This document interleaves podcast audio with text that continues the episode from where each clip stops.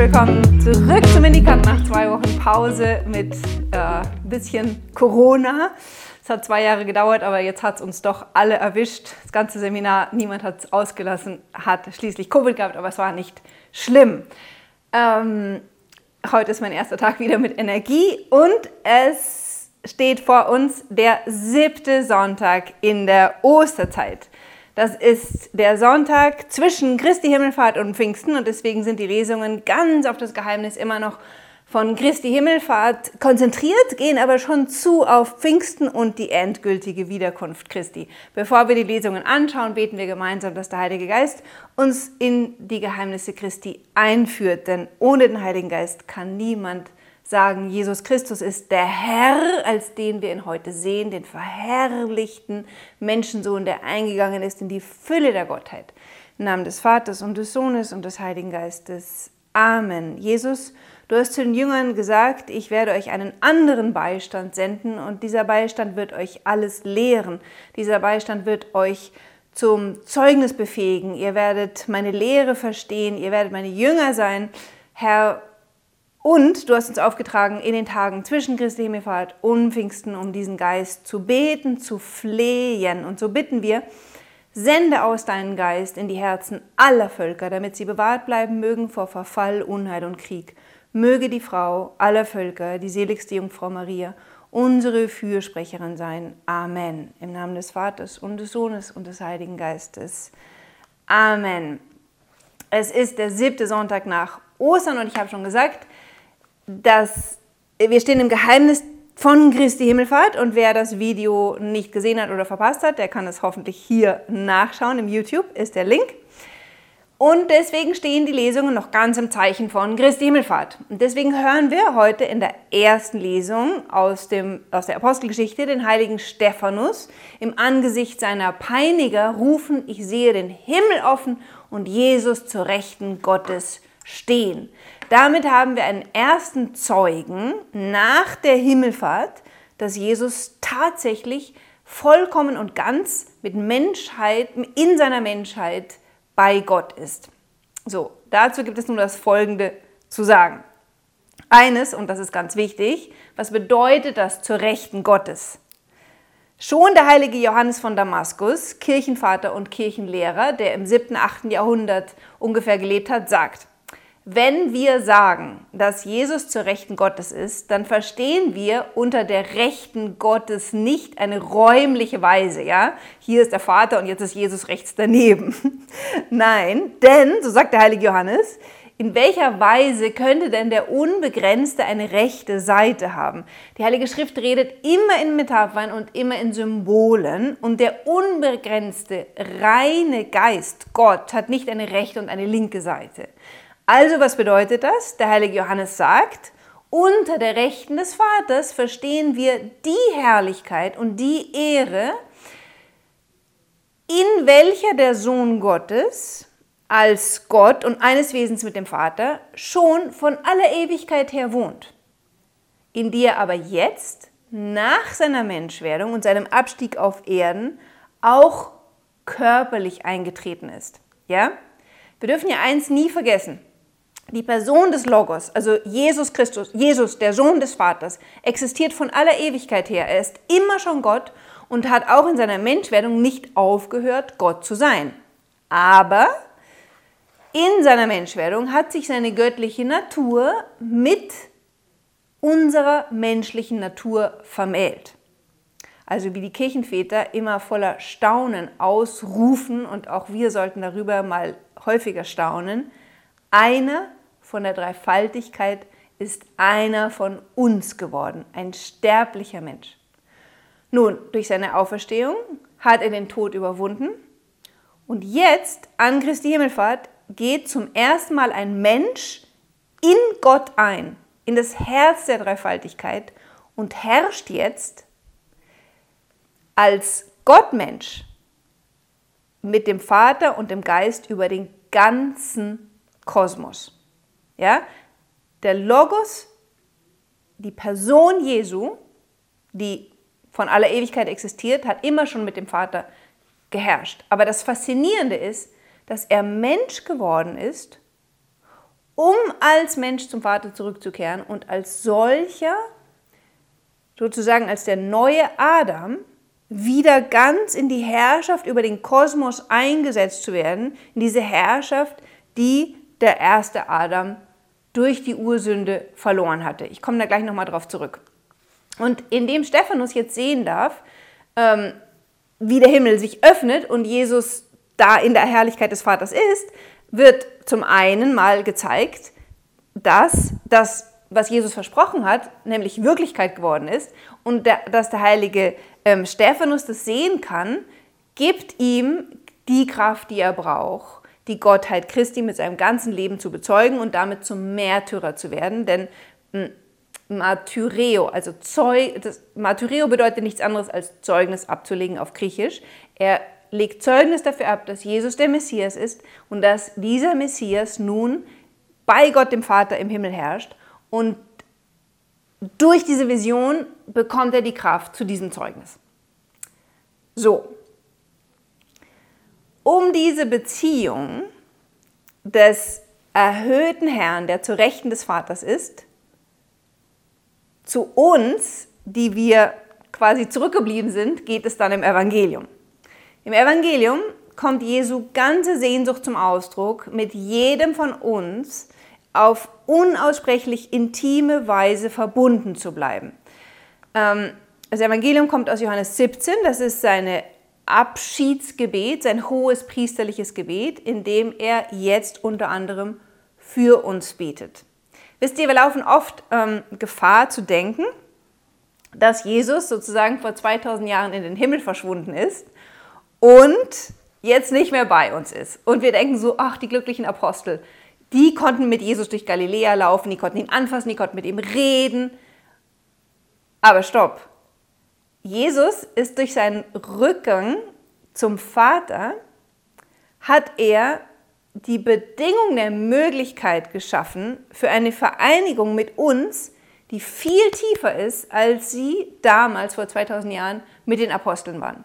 Das, also wäre Jesus nicht zum Vater gegangen, wäre diese Vereinigung nicht so möglich gewesen. Und es ginge uns wie den Menschen vor 2000 Jahren, die sich in Heerscharen um ihn drücken mussten, aber es konnte immer nur einer einen Rockzipfel von ihm erwischen und die zwölf, die manchmal mit ihm alleine waren, waren irgendwie privilegiert, während die große Masse eben, wie gesagt, immer nur diesen Rockzipfel erwischen konnte und wenn er Glück hatte, ging eine große Kraft davon aus. Solange Jesus noch auf Erden lebte, war er gebunden an Raum und Zeit, denn er lebte ja als Mensch in Raum und Zeit. Und jetzt sagt Jesus, es ist besser für euch, dass ich gehe, denn wenn ich nicht gehe, wird der Beistand nicht zu euch kommen. Gehe ich aber, so sende ich euch einen anderen, einen weiteren Beistand. Dann sagt Jesus, ich gehe, um euch eine Wohnung vorzubereiten. Und wenn ich gegangen bin, dann komme ich wieder und hole euch zu mir. Der Heilige Geist, ja, um den wir jetzt beten, ist nicht so ein Platzhalter für Jesu nach dem Motto, Jesus sind weg und jetzt haben wir stattdessen den Heiligen Geist. Nein, der Heilige Geist ist eine eigene Person, aber er ist zugleich die Weise, wie der Auferstandene jetzt zurückkommt. Indem Jesus uns den Heiligen Geist gesandt hat, erfüllt er jetzt den, seinen irdischen Leib, die Kirche und den ganzen Kosmos, denn er ist ja ganz in Gott und wo ist Gott? Überall.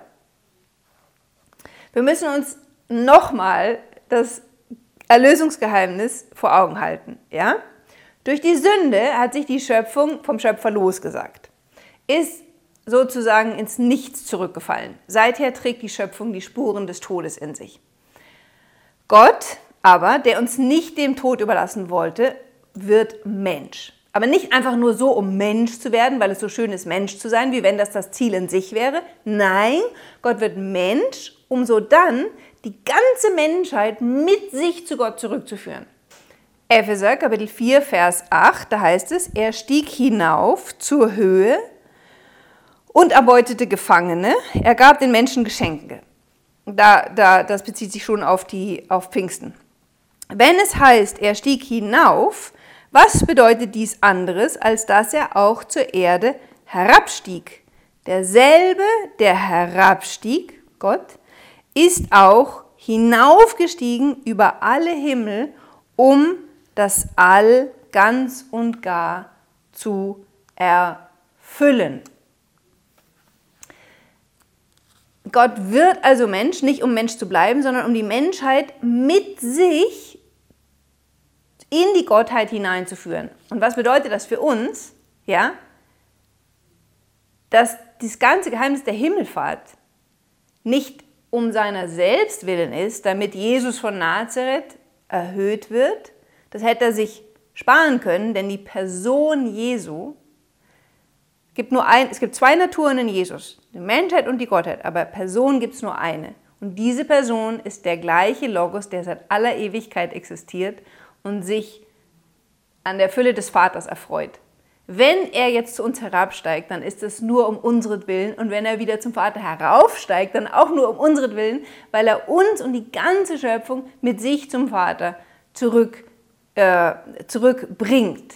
Ja, also nur für sich selbst hätte er sich das sparen können. Nein, er hat diesen Weg auf sich genommen, um uns den Weg in Gott hinein zu eröffnen, der sich uns durch die Sünde verschlossen hatte, ja, den es so in der Tat überhaupt noch nie gegeben hatte, denn wir waren ja reine Geschöpfe. Ja? Und deswegen sagt der gleiche Epheserbrief im zweiten Kapitel, Verse 1 bis 7, ihr wart tot infolge eurer Verfehlungen und Sünden.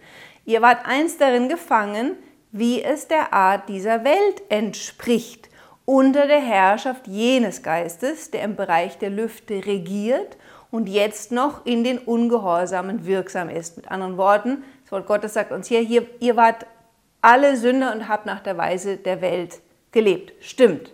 Nicht ein einziger von uns, der nicht gesündigt hätte und nicht gefallen wäre. Dann heißt es weiter. Unter ihnen haben auch wir alle einmal unser Leben geführt. Also Paulus und ich und jeder ist damit einbezogen als wir noch von den Begierden unseres Fleisches beherrscht wurden.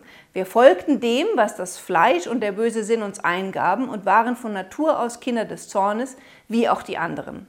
Gott aber, der reich an Erbarmen ist, hat uns, die wir infolge unserer Sünden tot waren, in seiner großen Liebe, mit der er uns geliebt hat, zusammen mit Christus lebendig gemacht. Aus Gnade seid ihr gerettet. Er hat uns, jetzt kommt's, mit Christus auferweckt ja, diese Auferweckung des neuen Menschen geschieht in der Taufe. Er, der Vater, hat uns mit Christus auferweckt und uns zusammen mit ihm einen Platz in den himmlischen Bereichen gegeben. Weil wir durch die Taufe ein Leib mit Jesus geworden sind, sind wir auf mystische Weise auch schon mit ihm in Gott verborgen. Das wird wiederum ganz krass im Kolosserbrief ausgesagt, wo es heißt in Kapitel 3, Verse 1 bis 4, Seid ihr nun mit Christus auferweckt? Das ist in der Taufe mit uns geschehen, haben wir an Ostern gefeiert. Seid ihr mit Christus auferweckt, so strebt nach dem, was oben ist, wo Christus zur Rechten Gottes sitzt, richtet euren Sinn auf das, was oben ist, nicht auf das Irdische, denn ihr seid gestorben und euer Leben ist mit Christus verborgen in Gott. Wenn Christus unser Leben offenbar wird, dann werdet auch ihr mit ihm offenbar werden in Herrlichkeit. So, und dieses offenbar werden in Herrlichkeit, darum geht es auch im Evangelium und das ist Inhalt dieses Gebetes Jesu in Johannes 17. Was bedeutet dieses Wort Herrlichkeit? Es ist ganz schwer zu definieren. Ja? Ähm, man kann es umschreiben als diese Herrlichkeit, die von Gott ausgeht. Ja, die Schrift sagt zum Beispiel, Gott ist reines Licht. Und wenn Gott dem Menschen erscheint, wenn der verherrlichte Christus erscheint, dann fallen die Seher auf die Erde mit dem Gesicht zum Boden und können ihn überhaupt nicht anschauen, weil er, weil er so mit Licht und Gottheit leuchtet. Ja? Und diese Fülle der Gottheit, die wird in der Schrift umschrieben mit dem Wort Gloria, Glorie, Herrlichkeit. Die, die blendet äh, uns sozusagen so sehr, dass wir diese Herrlichkeit gar nicht anschauen können. Aber an genau dieser Herrlichkeit, das heißt letztlich an der Natur Gottes, will Jesus uns Anteil geben. Ja? Und, und um dieses Zieles willen, also um uns Anteil zu geben an der eigenen Gottheit, hat er diese ganze Mühsal der Menschwerdung auf sich genommen. Und genau um dieses Anliegen Jesu geht es jetzt im Evangelium. Ja? Das Evangelium ist Johannes 17, Verse 20 fortfolgende. Und da betet Jesus für uns alle.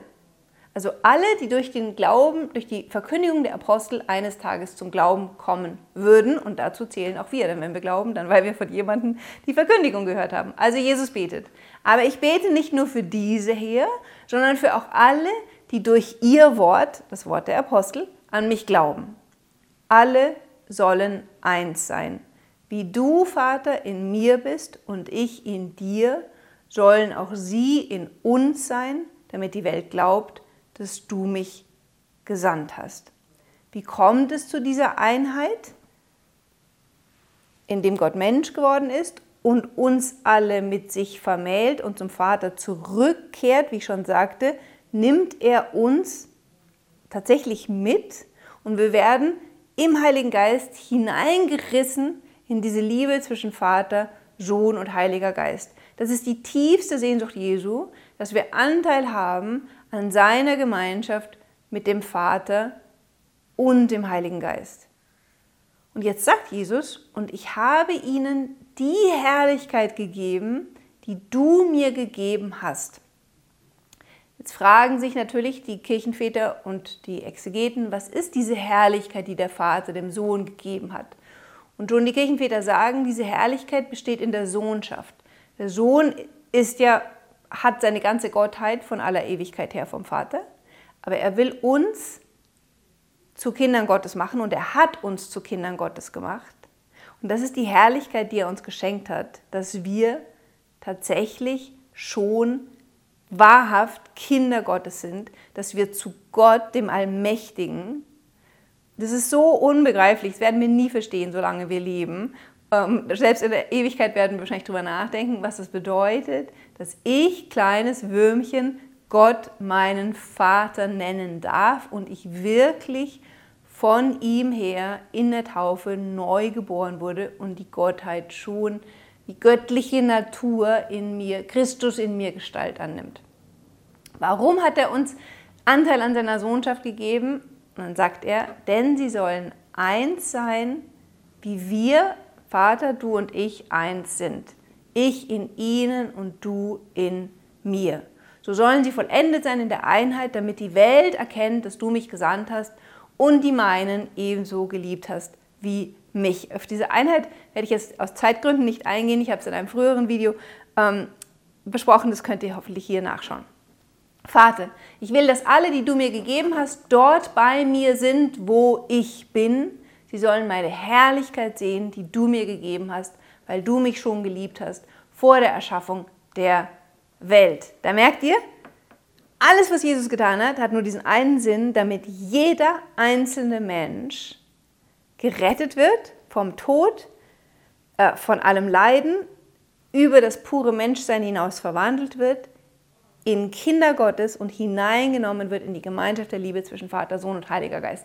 Das und nichts anderes ist das Ziel Gottes für den ganzen Kosmos, für jeden Menschen, egal wie weit er jetzt noch weg ist von Gott. Es ist die Bestimmung des Menschen, auf ewig bei Gott zu sein und vergöttlicht zu werden. Und jetzt sagt Jesus, gerechter Vater, die Welt hat dich nicht erkannt, ich aber habe dich erkannt und habe und sie haben erkannt, dass du mich gesandt hast. Ich habe ihnen deinen Namen bekannt gemacht und werde ihn bekannt machen, damit die Liebe, mit der du mich geliebt hast, in ihnen ist und damit ich in ihnen bin. Das heißt, Jesus hat den Vater verkündigt und Jesus hat den Geist gesandt. Und da, wo Menschen das Wort Gottes verkünden, wo Menschen taufen, ist es Jesus Christus, der tauft. Wo das Wort Gottes verkündet wird, ist es Jesus Christus, der das Wort Gottes verkündet. Und wo das Wort Gottes verkündet wird, da strömt der Heilige Geist. Das ist die Liebe Gottes, Römer 5,5. Liebe Gottes in Person, die in uns hineingegeben wird. Und umso mehr wir mit dem Heiligen Geist erfüllt werden, umso tiefer sind wir eins mit dem Vater und dem Sohn. Und schon im Jetzt ausgerichtet auf unsere letzte Bestimmung. So, jetzt haben wir, Jesus ist zum Vater zurückgekehrt. Jesus erfüllt das ganze All. Jesus, da wissen wir daher, hält das ganze All in seinen Händen und zieht den Kosmos immer mehr an sich. Umso mehr Menschen mit ihm vereint werden, umso mehr Menschen äh, sich von ihm retten lassen. Das letzte Ziel des Kosmos, könnte man sagen, ist vorausgebildet in der Eucharistie, nämlich Transubstation von allem in Jesus Christus hinein. So. Und auf diese letzte totale Verwandlung des Kosmos gehen wir in der, zu in der Zeit zwischen Christi Himmelfahrt und der Wiederkunft Christi. Und deswegen geht die zweite Lesung um die Wiederkunft Christi. Da sagt Jesus, siehe, ich komme bald und mit mir bringe ich den Lohn und ich werde jedem geben, was seine Werke seinem Werk entspricht. Ich, Jesus Christus, bin das Alpha und das Omega, der Erste und der Letzte, der Anfang und das Ende. Warum? Weil in ihm und aus ihm alles geschaffen ist und auf ihn hin alles geschaffen ist. Selig, wer sein Gewand wäscht, er hat Anteil am Baum des Lebens und wird durch die Tore der Stadt eintreten. Was bedeutet das? Sein Gewand waschen, sich taufen lassen, sich von Jesus Christus die Gesünden vergeben lassen. Dann wird man bekleidet mit diesem weißen Gewand. Das ist ein Bild für die Sohnschaft Gottes, für die Vergöttlichung, die an uns stattfindet. Und dieses Gewand haben wir reingewaschen im Blut des Lammes, im Tod Christi. Und nun geht es darum, dass wir dieses Gewand reinhalten, denn man muss dieses Gewand tragen, um am himmlischen Hochzeitsmahl teilnehmen zu können. Wie befleckt man das Gewand oder wie verliert man es wieder? Durch die bewusste Abwendung von Gott, was wir Sünde nennen. Ja? Und typisch, leider hat man immer wieder den Eindruck, es sind Ideologen am Werk, wenn die Schriftstücke für die Heilige Messe ausgesucht werden, denn jetzt wird ein Satz ausgelassen, der total wichtig ist. Ja, also es heißt, selig wer sein Gewand wäscht, er hat Anteil am Baum des Lebens und wird durch die Tore in die Stadt eingehen. Hier jetzt der Satz, der fehlt. Draußen bleiben die Hunde und die Zauberer, die Unzüchtigen, die Mörder, die Götzendiener und jeder, der die Lüge liebt und tut. Da haben wir eine ganze Liste von den Sünden, die unsere Zeit eigentlich sehr beschäftigen. Die Hunde ist nicht ganz sicher, aber einige Exegeten machen einen guten Argument, dass es ähm, im griechischen Bereich das ein Name für die männlichen Prostituierten waren. Die Zauberer, also jeder, der mit Magie und Esoterik zu tun hat, ähm, wir brauchen die Hunde eigentlich nicht, denn in den Unzüchtigen ist alles gesagt. Jeder, der außerhalb von der Ehe in seine Sexualität auslebt, äh, das, das nennt man Unzucht. Die Mörder, die Götzendiener, das sind wir zu einem gewissen Grad alle in dem Maße, wie wir anderen Dingen einen höheren Stellenwert geben in unserem Leben als Gott. Die Lüge liebt, ja, die Lüge ist äh, so verbreitet wie schon lange nicht mehr wahrscheinlich, liebt und tut, ja. Das alles muss außerhalb der Stadt bleiben, was verständlich macht, dass wir richtig verwandelt werden müssen, bevor wir in diese Stadt eingehen können. Und wer verwandelt uns? Das ist der Herr in seiner Liebe und in seiner Gnade, die er uns schenkt, äh, uns immer mehr eben von ihm durch die Gnade verwandeln zu lassen. Das kann kein Mensch aus sich selber. Das ist etwas, was der Herr in uns tut. Wie? Durch ein Leben aus den Sakramenten, durch regelmäßiges Beichten, durch ein persönliches Gebetleben, durch das Lesen der Heiligen Schrift und durch ein intensives eucharistisches Leben, denn umso öfter wir den Herrn in seinen eucharistischen Gaben in Leib und Blut empfangen, im Stand der Gnade, verwandelt er uns immer mehr in sich selbst. Und dann sagt der Herr, ich, Jesus, habe meinen Engel gesandt als Zeugen für das, was die Gemeinde betrifft. Ich bin die Wurzel und der Stamm Davids, der strahlende Morgenstern, der Geist und die Braut aber sagen, komm, wer hört, der rufe, komm, wer durstig ist, der komme, wer will, empfange umsonst das Wasser des Lebens. Ich bezeuge jedem, der die prophetischen Worte dieses Buches hört, wer etwas hinzufügt, dem wird Gott die Plagen zufügen, von denen in diesem Buch die Rede ist. Und wer etwas wegnimmt von dem prophetischen Worten dieses Buches, dem wird Gott seinen Anteil am Baum des Lebens und an der heiligen Stadt wegnehmen, von denen in diesem Buch geschrieben steht. Gnade demjenigen, der den Vers 15 aus der Lesung rausgeschnitten hat. Er, der dies bezeugt, spricht, ja, ich komme bald, Amen, komm, Herr Jesus. Die Gnade des Herrn Jesu sei mit allen. Damit sollte ich aufhören und tue ich auch. Ich will nur noch ein letztes sagen. Wir gehen, wir beten um diese Wiederkunft Christi. Nur er und erst er wird der Welt den Frieden schenken und jeder, der sich Jesus Christus zuwendet, fördert sein Wiederkommen, weil er dann schon in unser Leben hineinkommen äh, kann, aber vor allen Dingen Nehmen, nehmen wir uns wieder ein Vorbild am heiligen Stephanus. Wir müssen darauf schauen, dass Jesus schon beim Vater ist, dass ihm alle Macht gegeben ist im Himmel und auf Erden und dass deswegen nichts im Kosmos geschieht, ohne dass er das zulässt. Und diese ganzen Turbulenzen, die wir jetzt gerade erleben, die dürfen einem Christen keine Angst machen, weil Jesus den Lauf der Geschichte in der Hand hält und alles dieses Böse dem Plan Gottes am Ende des Tages dienen muss. Wer dem Herrn gehört, ist innerlich, dessen Leben ist schon mit Christus verborgen in Gott und der darf sein tägliches Leben und Leiden dem Vater aufopfern in Vereinigung mit Christus, im Wissen, dass der Herr die Haare auf unserem Kopf gezählt hat und uns nichts zustößt ohne den Willen des Vaters. Wir dürfen keine Angst haben und wir müssen die Hoffnung verbreiten, dass der Herr wiederkommt und alles zu einem guten Ende führen wird, weil er der Herr des ganzen Kosmos ist und uns niemand seiner Hand entreißen kann. Leben wir selber aus dieser Hoffnung und bringen wir diese Hoffnung zu den Menschen, die Jesus noch nicht kennen. Und damit wünsche ich eine gute Pfingstnovene und beten wir gemeinsam, komm Herr Jesus, komm Herr Jesus, komm Heiliger Geist.